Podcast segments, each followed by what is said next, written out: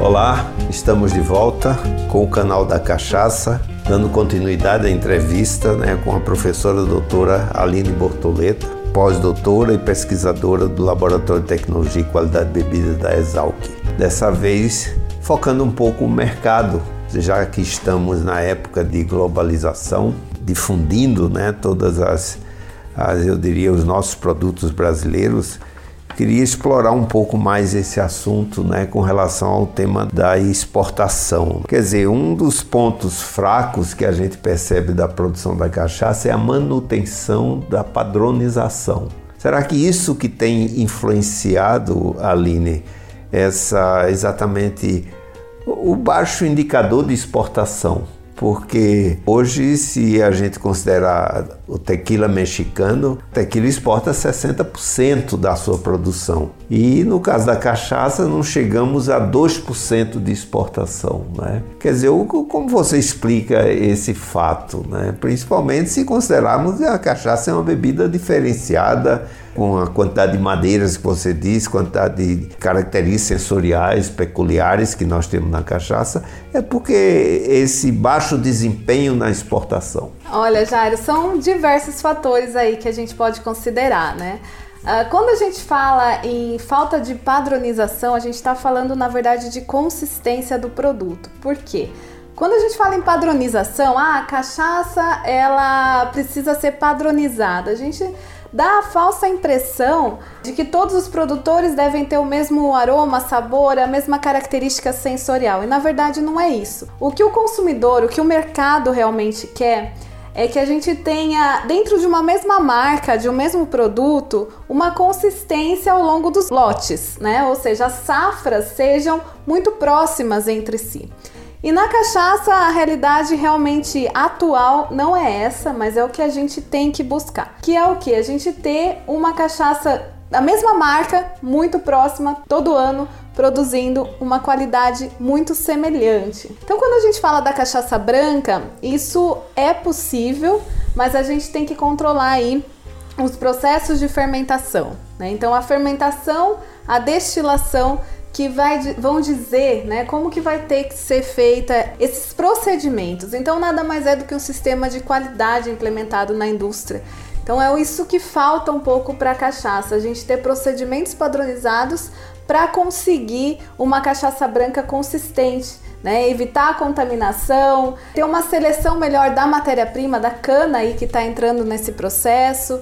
Então tudo isso vai levar à consistência do produto branco, da cachaça sem envelhecer.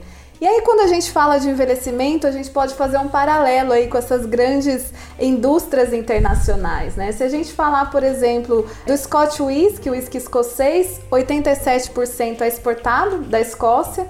E se a gente falar do conhaque, então, né, é 97% é exportado da França, só 3% fica dentro da França. E desses 3%, 2% é usado na gastronomia para flambar alimentos, né? Então o francês ele toma 1% do conhaque produzido por ele mesmo. E da onde vem toda essa exportação, todo esse sucesso no mercado externo, né? Como que a gente compararia e colocaria a cachaça aí no meio disso? Bom, a gente tem muita consistência do produto do ponto de vista sensorial e isso é conseguido sim através do processo de envelhecimento.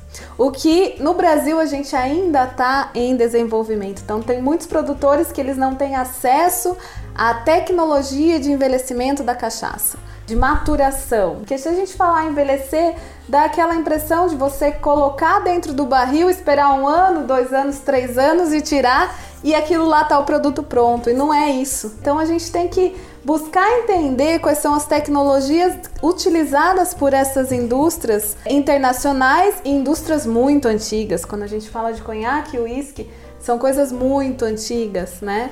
É, o que, que eles usam, como que eles trabalham para garantir essa qualidade sensorial do produto.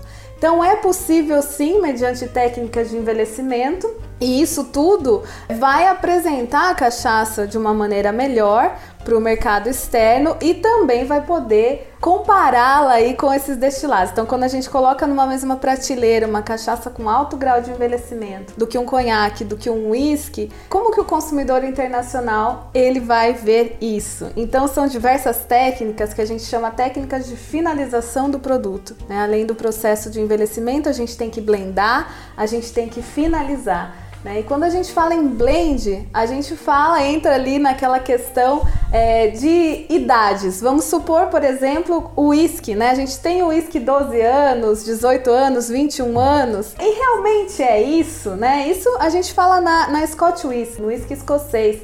O whisky americano já tem uma outra legislação, que é no mínimo dois anos em barris novos.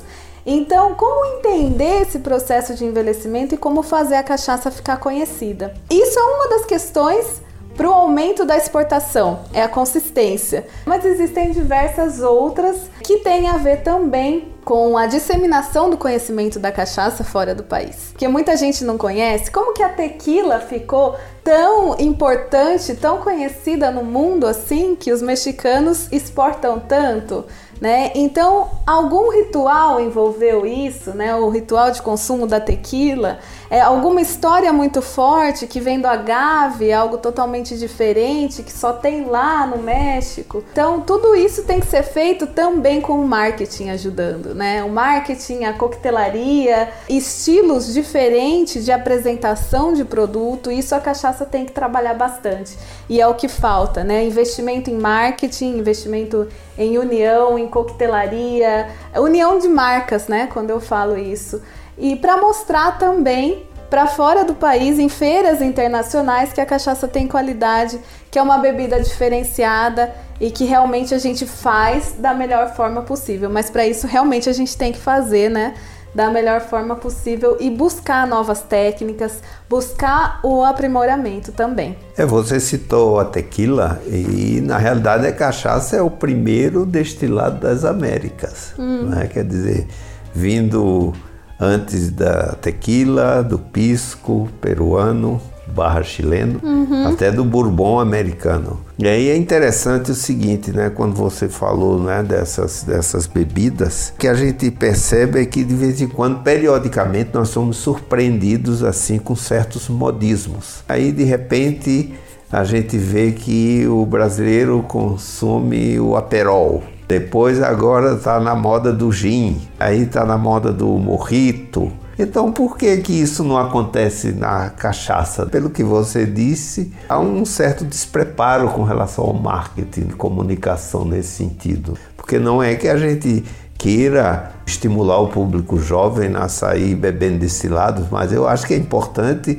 se ele tem vontade e quer tomar um destilado, então por que sempre a nossa cachaça é preterida, né? Uhum. Essa seria a pergunta que eu faria a você que é jovem e que lida né, com o público jovem lá na, na, na, na Exalc, é como você enxerga isso? Porque a cachaça não tem essa atratividade como outras bebidas têm. É, na verdade, eu não acho que falta aí, é, muito marketing, eu acho que é o comodismo, né, que a cachaça entrou. Parece que está muito acomodada com a questão da caipirinha ser suficiente para ela, né? E outras bebidas não. Como a gente vê a tendência do gin agora, então tá crescendo cada vez mais. E o gin é em nível mundial, né? Não é somente nacional. Tudo que acontece na Europa, nos Estados Unidos, vem para o Brasil e está sendo cada vez mais um curto espaço de tempo isso acontecendo. Então a gente vê aí mais de 50 marcas de jeans nacionais atualmente no mercado. E isso se dá a quê? A um novo tipo de consumo desse produto. Então há uma nova tendência que vem de fora e que o brasileiro tende realmente assimilar com muita mais facilidade o que vem de fora. Então o gin, ele não é uma bebida nacional. O, o morrito, outros drinks, quando a gente fala em coquetelaria, os que mais estão presentes aí nas festas, nos bares, são as bebidas que vêm de fora. Então a gente tem que, em primeiro lugar, quebrar esse comodismo do brasileiro e depois juntar o setor para inventar coisas novas, né? Então a inovação.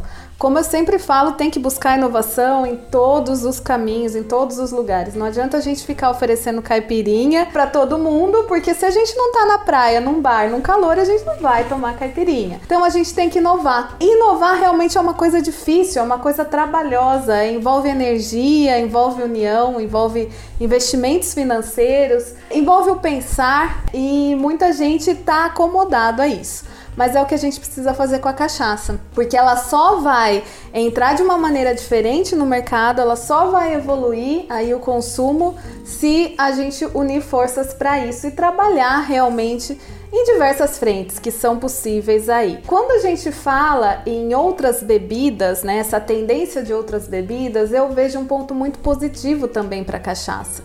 Porque, por exemplo, o gin, que é uma bebida tomada principalmente como gin tônica, né? O consumo de gin tônica tem aumentado bastante.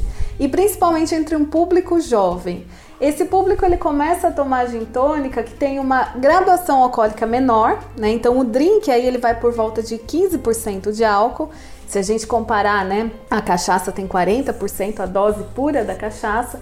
Então, até ele chegar a experimentar outros drinks diferentes com outras bebidas, né, para consumir também o destilado puro, a gente pode dizer que é uma porta de entrada do público jovem para entender o consumo de destilados. Mas também o público jovem pode, a gente pode atuar numa coisa muito interessante ultimamente, que é a comunicação. Então a gente está querendo saber mais sobre o que a gente está consumindo. Isso é uma tendência global, não só em bebidas, mas em alimentos também. E essa comunicação de como é produzido, como que funciona essa bebida, onde ela, da onde ela veio, a história desse produto então tem muita gente agora aberta a entender mais sobre bebidas, né? A consumir, ele vai consumir, mas ele quer entender de onde veio, como que é produzido, é, quais são as diferentes formas de consumo. Então isso está sendo também uma porta de entrada para disseminar o conhecimento da cachaça também, como assim outras bebidas. É, você falou, Aline, no, no bloco anterior, o, usou o termo a união do setor. Né? O que você quis dizer com isso? Será que exatamente de termos produção de cachaça em quase todos os estados brasileiros, né? Cada um tende para ir para tomar a sua direção diferente, já que a gente tem hoje a Câmara Setorial da Cachaça ligada ao MAPA, o Ministério da Agricultura, Pecuária e Abastecimento, e temos o IBRAC, que é um organismo nacional, né, que tenta orientar. Por quê? Você usou o termo união do setor, que é um fato decisivo né, para o sucesso da cachaça. Na questão governamental, de legislação, realmente a gente precisa da união para entender aonde as mudanças vão assumir uma ajuda para a maioria dos produtores, né? E onde ela vai atrapalhar, porque cada um tem a sua realidade. O processo de produção é muito heterogêneo no Brasil. Né? A cachaça, o setor da cachaça é muito heterogêneo. Então isso é, vai facilitar o entendimento do setor, né? Chegar num bem comum para todo mundo, principalmente com relação à legislação. Mas quando a gente fala em mercado, a gente está trabalhando com muitas questões diferentes aí, né? Muitas frentes diferentes. A gente tem as grandes indústrias que produzem muito volume, a gente tem aquele pequeno produtor o médio produtor que, que produz ali uma cachaça de qualidade, uma cachaça de alambique, mas também é, numa produção média e não inova muito. E a gente tem aqui agora uma entrada de uma grande quantidade de pequenos produtores. E esses pequenos produtores tá faltando a união e essa é a maior dificuldade, né? Porque cada um vai para um lado e eles são fracos sozinhos.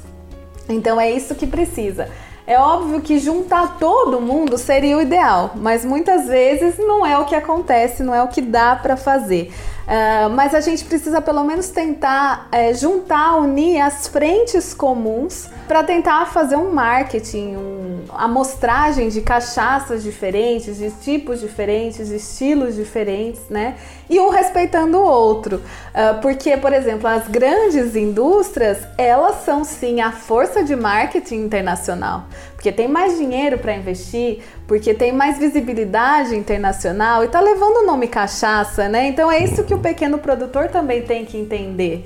Né? E acaba, a gente acaba vendo aí muita discussão no setor que não leva para um bem comum, isso certamente é, prejudica o setor de uma maneira geral. É, você até me lembrou um fato né, que eu presenciei. E há três anos eu fui fazer uma conferência lá num evento lá em Berlim e eu falei exatamente sobre a cachaça em geral, a história, quer dizer, a importância cultural, histórica da cachaça aqui para o nosso país. E na minha sequência, né, surgiu um, um, rapaz representando um pequeno produtor e fazendo uma apresentação, só que ele chegou e começou a comparar as cachaças produzidas em larga escala no Brasil e as cachaças das pequenas destilarias. Então ele, ao invés né, de instruir o apreciador, ele colocou mais dúvidas na cabeça das pessoas, né? Então aí eu digo, puxa, você num palco internacional, o mundo inteiro presente, né? Em vez de promover a cachaça, ele simplesmente eh, gerou mais dúvida. Aí quando ele terminou, claro que eu fui até lá e eu disse a ele, olha, eu queria eu vou usar um pouco da minha autoridade cronológica. Eu disse para ele: olha, você prestou um desserviço à cachaça. Você chegar aqui no ambiente internacional, ao invés de falar bem, você começou a gerar dúvida na cabeça. O que é que o consumidor faz né, diante de uma situação dessa? Eu vou para o mais seguro. E o que é o mais seguro? Né? Se cachaça tem essa dúvida dita pelo próprio brasileiro, eu prefiro consumir um gin, consumir um, uma vodka, consumir um uísque, né? Uhum. Quer dizer, é esse ponto que às vezes, né? Eu acho que esse seu recado da, da união, eu acho que esse precisa ser um ponto focal, né? Para a cachaça Sim. a partir de agora, né? E eu acredito que até essa iniciativa do canal da cachaça vai procurar trazer esse esclarecimento melhor. E agora, Aline, para encerrar o nosso diálogo, você na, na, qualidade de acadêmica e também de fazer essa ponte né, da prática com a academia, né, esse contato com os produtores, eu acho que pela sua fala ficou muito claro, né, quer dizer, esse seu trabalho né, de unir os dois lados, né, eu gostaria que você fizesse alguma recomendação. Primeiro, o que você recomenda, né, que, que recado você daria aos apreciadores da cachaça hoje? Olha, os apreciadores da cachaça, eu diria que eles estão realmente muito corretos, né, em apreciar uma boa cachaça. É, e o consumidor ele tem que entender de uma maneira muito clara, né, o que, que é cachaça de qualidade, como diferenciar as cachaças em si, entender, buscar o que ele gosta mais, né? Então, o recado que eu deixo para eles é continuar provando cachaças diferentes né? Tentar identificar aromas e sabores diferentes e também, principalmente, tentar apresentar a cachaça para pessoas que não conhecem ou que tenham um certo preconceito. Né? Porque antigamente a gente tinha muita cachaça é, com uma certa acidez, né? aquilo que arranha a garganta, o que a gente não gosta, o que é um aspecto negativo. E hoje a gente tem uma mudança geral, né? A gente vê cachaças com muito qualidade, é, com, com muito menos uh, acidez aí, então a gente percebe uh, uma qualidade sensorial muito boa para o produto. Então tentar apresentar e divulgar quanto mais puder que cachaça não é algo ruim, que cachaça pode ser muito bom, porque a gente tem ainda muita gente com preconceito né, sobre a nossa bebida nacional. E aos produtores? Bom, os produtores é, são muitos recados, né? Bom, eu trabalho principalmente com produtores que buscam a qualidade, né? E a qualidade ela pode ser feita em diversos níveis, né? A qualidade ela pode ser uma qualidade básica, que é aquilo de você ter as boas práticas de produção, que é aquilo de você uh, assumir como o dia a dia da produção o que a legislação indica como o, o mínimo né, necessário. Mas além disso, a gente precisa fazer além disso. Então, buscar conhecimento sobre cachaça e sobre outras bebidas traz muita diferenciação, muita ideia para a inovação. Então a gente nunca vai mudar o setor da cachaça se a gente não inovar, né? Que nem a questão da caipirinha. Eu adoro caipirinha, nada contra, mas a gente precisa inovar em todos os sentidos, não só na coquetelaria, né? Que, que a coquetelaria está muito em alta, a gente tem muita inovação em coquetelaria, mas inovar em questão de produção, em questão de produto, né?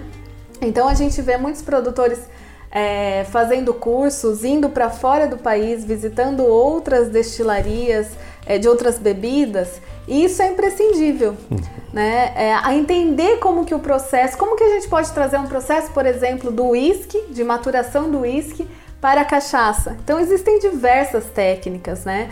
A destilação, por exemplo, diversos tipos e configurações de alambique, diversos tipos de destilação que eu posso aplicar. Então, como que eu vou diferenciar o produto na técnica de produção? É, e mais, como que eu vou informar o meu consumidor que esse produto é diferenciado? Então aí entram os aspectos de marketing, os aspectos mercadológicos que buscam a inovação. Eu tenho que tentar buscar um, produto, um consumidor novo, né?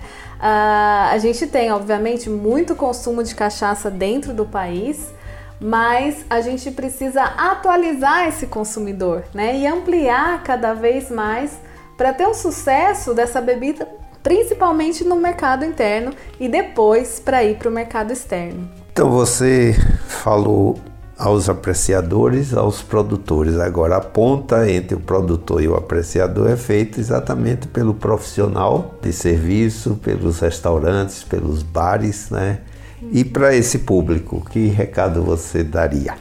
Olha, eu tenho muito contato aí com bartenders, né, com donos de bares, restaurantes, e realmente a gente precisa sim é, dar uma ajuda e colocar um pouco mais é, de valor para a cachaça. É ter orgulho, né, da cachaça. Eu acho que isso é, já basta. Então a gente vê muitas bebidas, muitos drinks sendo feitos com outras bebidas. Ah, tequila, por exemplo, né, é o que mais é, a gente vê muitos drinks com tequila nos bares, mas e a cachaça? Às vezes não tem tanto assim, né?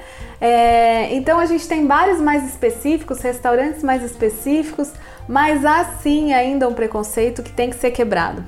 Eu acho que a partir do momento que a gente formar profissionais é, que gostem de cachaça, que realmente entendam de cachaça, esses profissionais do mercado eles vão ter é, uma abertura muito maior, né, para que para começar a ampliar esse consumo e a explicar também para o consumidor. Então a responsabilidade deles é grande em explicar para o consumidor o que, que é esse produto, é, em visitar alambiques, né, visitar e verificar qual que é a realidade dessas produções, né, a história de famílias que produzem, que vivem da cachaça, a história de pequenas ou grandes destilarias, é, de novas destilarias que estão surgindo agora. Então, tudo isso é um conhecimento que tem que ser passado por esse profissional para o consumidor. O consumidor vai valorizar a partir disso, né? A partir da história, a partir do conhecimento que ele tiver, da apresentação que ele tiver daquele produto. Aline, muito obrigado aí pela sua excelente participação, pelos esclarecimentos que, que foram dados né, aos diversos públicos alvo aí da cachaça, seja produtores, seja para o governo também, como você disse né, para os apreciadores e para o profissional de serviço. Né? E você que nos ouve, continue a, a prestigiar o canal da Cachaça. Em outras oportunidades, nós teremos mais Aline, com mais temas sobre a nossa cachaça, que eu diria que é o mais brasileiro dos prazeres. Muito obrigado e até a próxima. Obrigada, Jairo, pelo convite. Obrigada a todo mundo que nos ouve aí e é interessado em aprender mais sobre cachaça. Este podcast tem a realização da NUME, CA Produções e da Som SA.